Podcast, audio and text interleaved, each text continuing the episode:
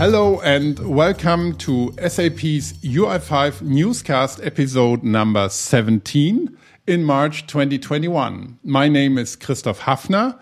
As always, I'll be your host today and we are going to talk about SAP Fiori again. To be more precise, today's topic is the SAP Fiori Elements Framework.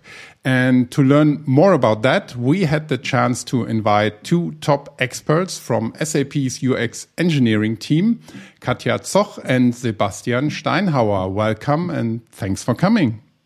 Thank you. It's great to be here today. So, my name is Katja Zoch.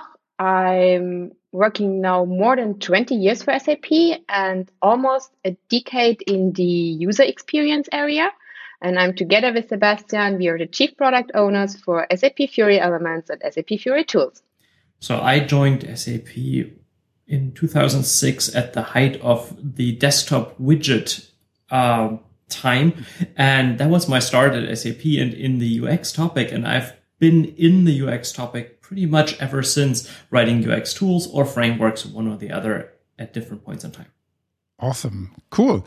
Um, yeah, thank you for that. And I think um, our listeners now um, have a little bit a feeling of um, with whom I'm talking today. And um, let's maybe just get started with a short overview on what Fiori elements actually are or is and how it differentiates against Fiori and UI5 in general. I think that's an important point that we, we should clarify just in the beginning, right? Katja, maybe you want to start. I, I, still remember um, when we started the Fiori journey at SAP, we started to implement the first apps based on SAP UI5. We did that hand coded yeah, that, that was basically not really a support. It was just a design idea, and we started to implement it. And as you can imagine, over the time, the design was also evolving. So we noticed that with five apps, it's still easy to maintain it. It's easy to move a button from the right side to the left side. With more apps, with 20 apps, with 25 apps, we figured out it's getting more and more complex. So we thought about design patterns. We thought about is it possible to implement a framework that helps us to make it more efficient to implement Fiori apps? And that was basically the idea for Fiori Elements. Sebastian, do you want to talk about what is the difference between Fiori Elements and Fiori? I think that's not really about there being a difference. I think the, the the important thing to notice is that Fiori Elements is an implementation of the Fiori design guidelines. So Fiori design defines how a screen generally looks like, how it behaves, and how customers can have a really nice experience using an SAP screen. Fiori Elements takes a developer by the hand and makes sure that the app that's generated actually complies with those guidelines and is created in the fastest and easiest way possible.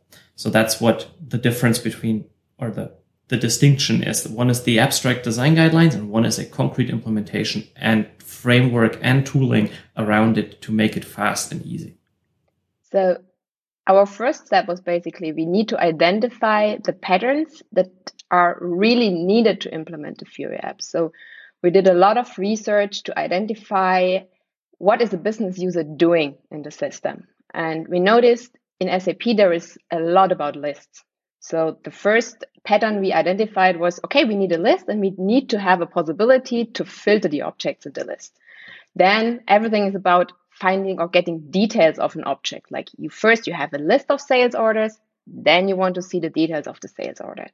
And those were the first two patterns we identified. And those are the first two patterns we have started to implement in Fiori Elements. So you're talking about a list report at an object page, right? Now, of course, list reports are not just list reports because you don't have a single type of list. But um, of course, in SAP, a lot of things are about getting things done. So we have a dedicated floor plan for to-do lists, the work list uh, template. We do have an analytical list page. So if the data you're looking at is something that you can graphically visualize, we actually render charts and you can use those to drill down to identify the right objects you're looking for. And then, of course, the object page is the object page. And that's a concept that even existed in the classic GUI transactions, right? So a, a, VA transaction is all about sales orders and it renders sales orders. That's, that's what it does. And on top of that, we also introduced a new concept with Fiori at SAP, which is the fact that you have an entry point into an area of the system. So for example, everything around sales or everything around your purchases.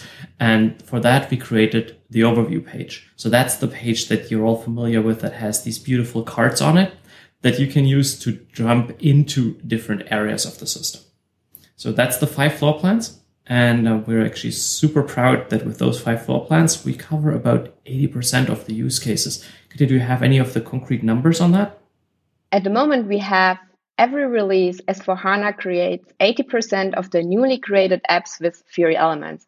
And we have round about 65% of all available Fiori apps are Fiori elements apps. And we have and, and, yes the number sounds pretty small but we have more than 600 different configuration options. So we are highly flexible in using or adapting the patterns to your needs Mm -hmm. Maybe, maybe let me uh, briefly jump in at this point, as I learned that we have in this podcast as well um, experienced um, uh, listeners, but also newbies, um, really SAP rookies um, who are or made themselves now a little bit uh, familiar with UI5, and now they uh, tune in and they hear Fiori, Um, and they think, okay, I, I'm just learning UI5 to create an SAP application user interface. So, and then there is this Fiori. How comes um, this together? Can you maybe also briefly um, explain how these two things belong together? I think they belong tightly together, but what's the concept there? All right, let me try to give that a shot. Mm -hmm. So, Fiori, as we talked about, is, is the design language. So it defines how an SAP application generally should look like and behave. And there's different ways to implement it. And the one that most SAP applications are using is an implementation based on UI5.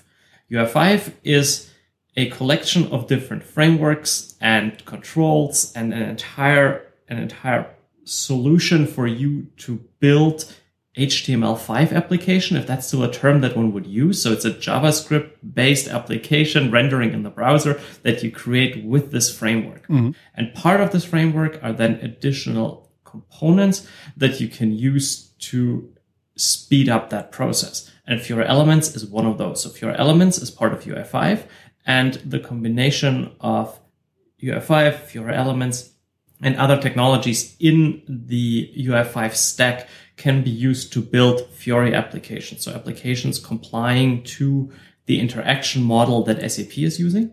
So if you are a customer and you're writing your own application, you follow those general guidelines on how an SAP application should behave. And the advantage is that your end users will already know how to interact with those because it will blend in with the existing SAP application that they have learned how to use, that they're trained to use. And with Fiori Elements, we're kind of pushing this even further. So we follow those, those four, five floor plans that we mentioned. And if the application fits into these, these patterns, then we can speed up the creation process and we can make sure these applications blend quite nicely with the existing applications. And we have one really big advantage because in Fiori Elements, a big part of this logic, how an application behaves and looks like, is actually encoded in the framework. And so if the framework changes, your application changes. Maybe Katja can talk a little bit about how that all comes together. Can we first? I would like to give you an example first. So we have a Fiori design guideline. The design guideline describes how a list report looks like. We have a Fiori element list report, which consists of UI5 controls. So there is a SAP UI5 filter bar and there's a SAP UI5 table. If you combine those two into the list report, we are able, or with those two, we are able to fulfill the Fiori guideline. So this is how it fits basically together. And what was your question, Sebastian? Why? What are the advantages you have if you use Fiori elements over actually building a list report in your case um, out of the basic controls? Of course, you are way faster. You don't have to think about padding, aligning stuff. It, it works out of the box. If we decide, or if the central design team decides that they want to change, for example, the column width, we can we centrally change this in the framework and you don't have to change your application. So you have a lot of benefits are applied automatically. If you switch from Fiori 2 to Fiori 3, also color changes are applied automatically. So you have way less rework and maintenance efforts. And of course, we ensure UX consistency. So all the different apps are, so a user feels right away at home. So they are consistent. The buttons are always on the same place. So it's user consistency, mm-hmm. UX consistency. And for the list report, for example, the Go button has changed its behavior a number of times over the last couple of iterations. Um, so on the list report, you can fill in data in the filter bar and you hit the Go button and then it, it populates the table. And at some point we figured, well, that's an additional click that you might not want to do as a user. So the behavior for all existing SAP application chains so that when you enter the application, it would actually automatically run a query against the backend and present you already the results of a default query. Now, there's a lot of caveat on how that button behaves, how it handles it if you enter it the second time uh, into the same list report, or if it should go out and do that full query or not. So there's there's a lot of logic and thinking that went into this. And people that built their applications based on elements actually got those iterations automatically and didn't have to follow through to re-implement that in detail. The applications behave the same and everything you do is basically forward compatible because we can handle the change in the framework and you don't actually have to go back and rework your application. And with that approach, we can also react quickly on customer feedback and on new research results because we can just easily change it in the framework and it's right away available for thousands of apps. Cool. Yeah. So, um, th this fits perfectly in this sequence of podcast episodes um, that we are currently producing. In the last one, we really learned how um, developers can quickly just start a new UI5 project. And as I understood you right, um, Fiori Elements really helps me to get um, started immediately, instantly, and quick with Fiori. So just to to, to recap, um, to to check if I have the right understanding. So I have UI5 um, as the yeah UI basement, so to say. And here I find all the elements that I need to create a user interface that is web based. And with this Fiori design language, I am able to really make SAP applications um, with the SAP Fiori design language applied and the design patterns. And um, with Fiori elements, I um, I'm really onboarded in applying this quickly and, and easily so that the complete process from um, when I'm a, just a beginner in um, in creating SAP uh, web applications that I can really quick start with with all these tools. So we we are um, I, I, think already in the middle of the question that I had in mind to go a little bit more in the details of Fiori elements and um, who actually applies um, Fiori elements then? Is it the developer? Is it um, the UX or UI designer who usually makes use of Fiori elements in, in the workflow? Maybe that's also for the beginners an interesting question. Which roles or who, what uh, kind of people are, are making use of Fiori elements?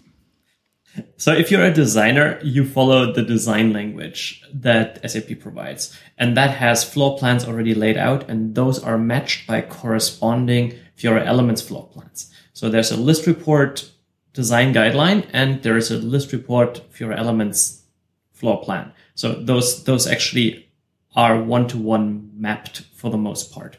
And the advantage that you have is that a designer can design a list report and as a developer, you can install our tools. So we have an, an offering in, on the Visual Studio Marketplace as well as in Business Application Studio called SAP Fiori Tools.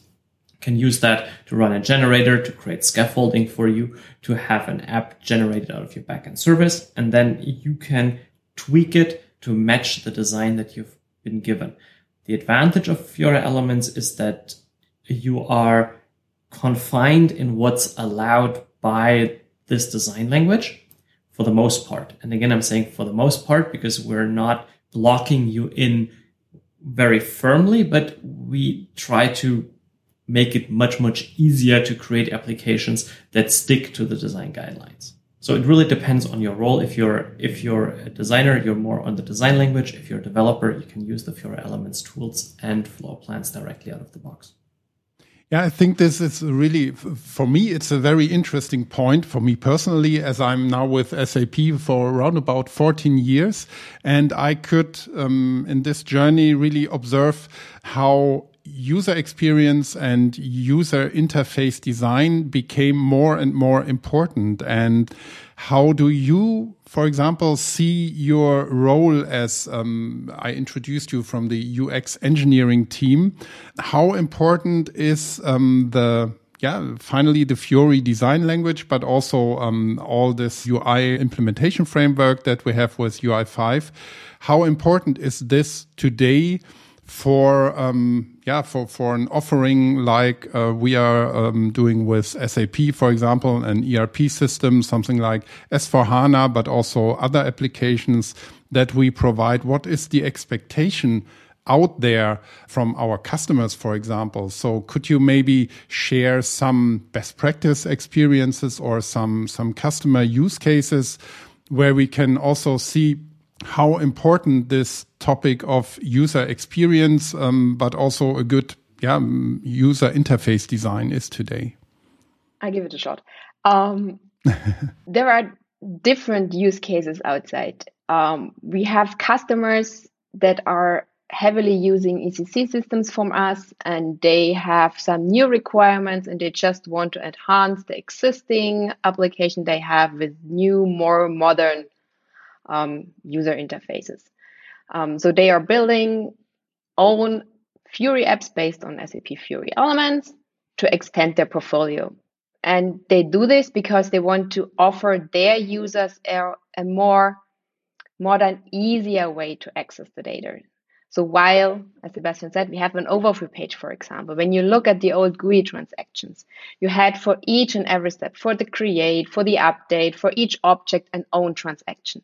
With an overview page, it's possible to have one entry, one page where you can access the sales orders, the customer invoices, the customer data itself, just from one floor plan.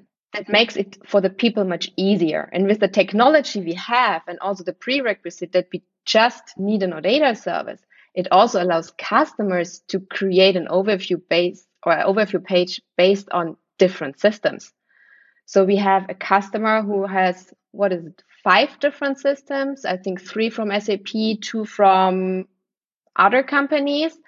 And they are, and in the, overview page, he's pulling the data from all the five different systems. And that helps, of course, the end user to access the data much easier.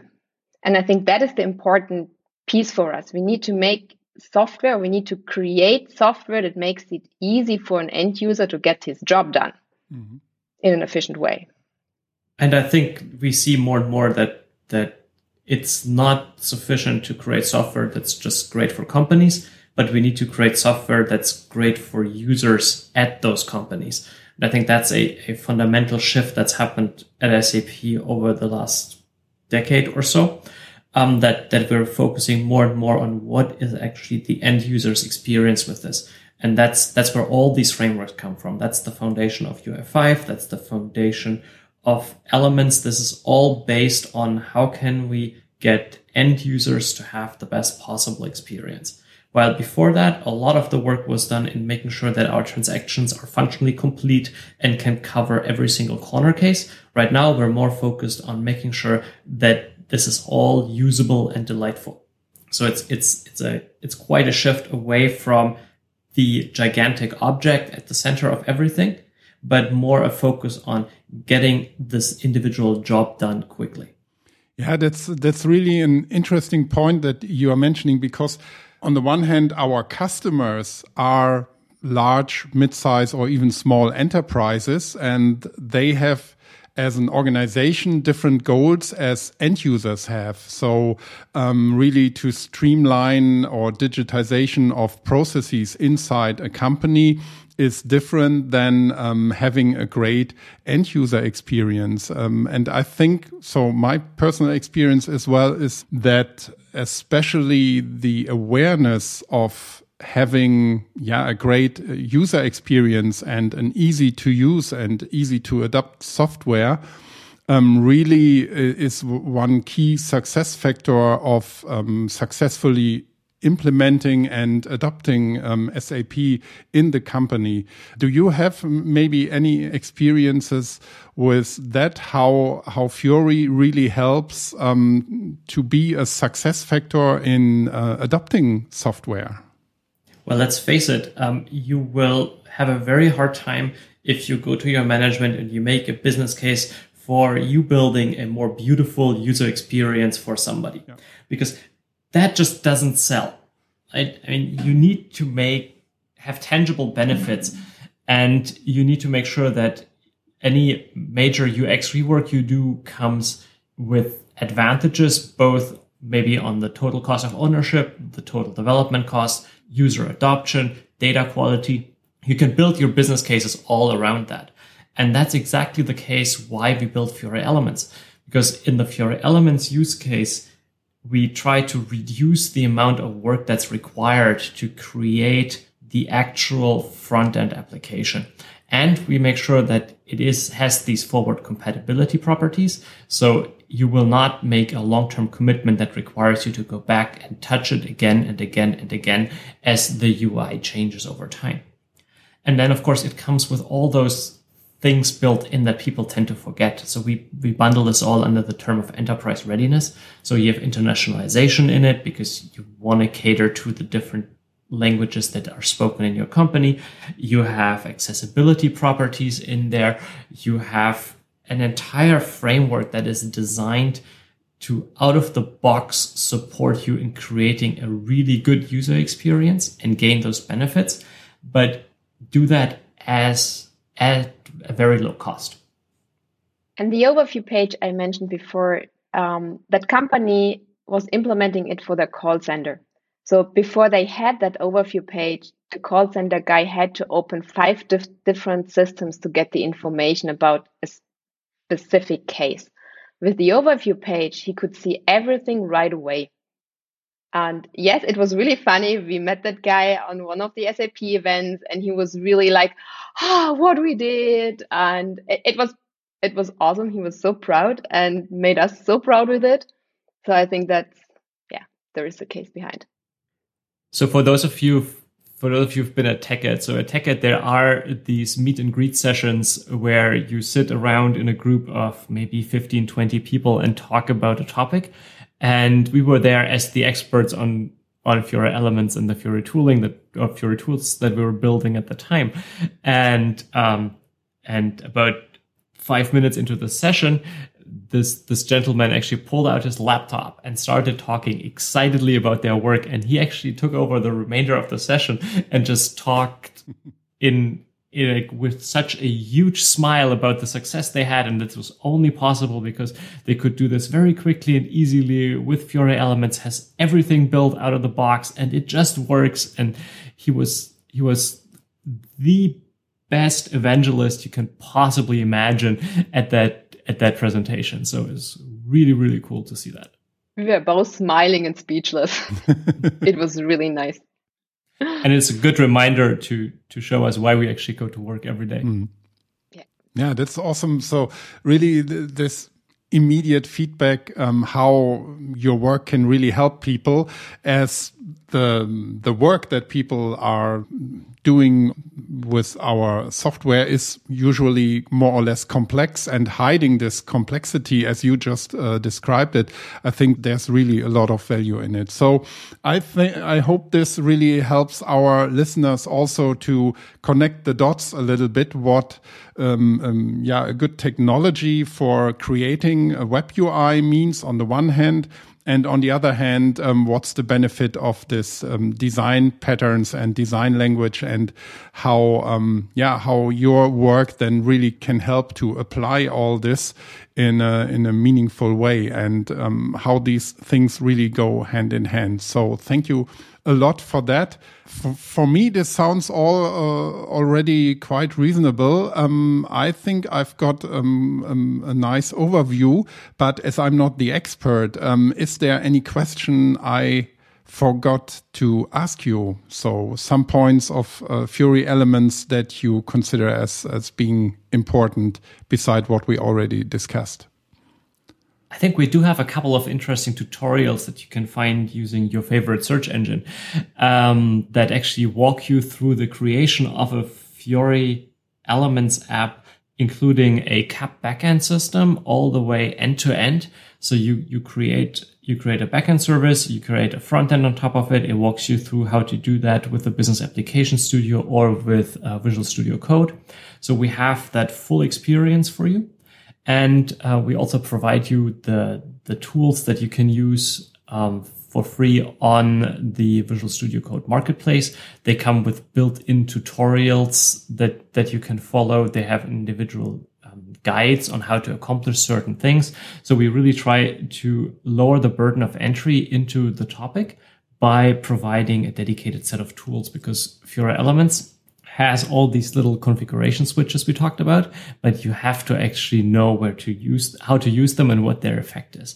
And we're trying to reduce that, that burden of entry uh, quite a bit. We also have a few blocks outside um, with do's and don'ts. So even if you're a framework, it's good to know what you can do, what you should do, and what is better to avoid. And we also have a YouTube channel. Mm-hmm. Yeah. That you can use to get the latest updates about Fiori Elements. For that, you would need to search for SAP UX engineering and YouTube, and you would find that in the search engine of your choice. Cool. So we will will link all this in the show notes as well. So if you could share with me afterwards uh, these links, this would be great. Are there any other resources where I, as a UX designer or a developer, can have a good entry point beside what you mentioned, or or yeah, dig deeper? Of course, we are part of the SAP UI5 documentation. So there is also a chapter um, where it's described how to develop an SAP Fiori Elements app. And there we also have a feature map where you can get um, an overview about the available features for every floor plan. And then we are available in all the usual SAP properties. So you can reach us in the SAP community. You can open an incident. You can tweet at us. We'll always be there to help. Mm -hmm. And if somebody wants to connect with you, where can can we find you? Maybe on social media, Twitter, LinkedIn, or send us an email. Cool.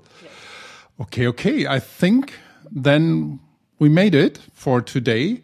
Katja, Sebastian, thanks so much for all these insights and stories around um, Fiori elements. So for me personally, it was great. I learned a lot more. So I'm, in, for me, it's a nice job. I learned so much about um, UI5 and Fiori in these podcasts. That's really awesome. And I hope that our listeners um, feel the same.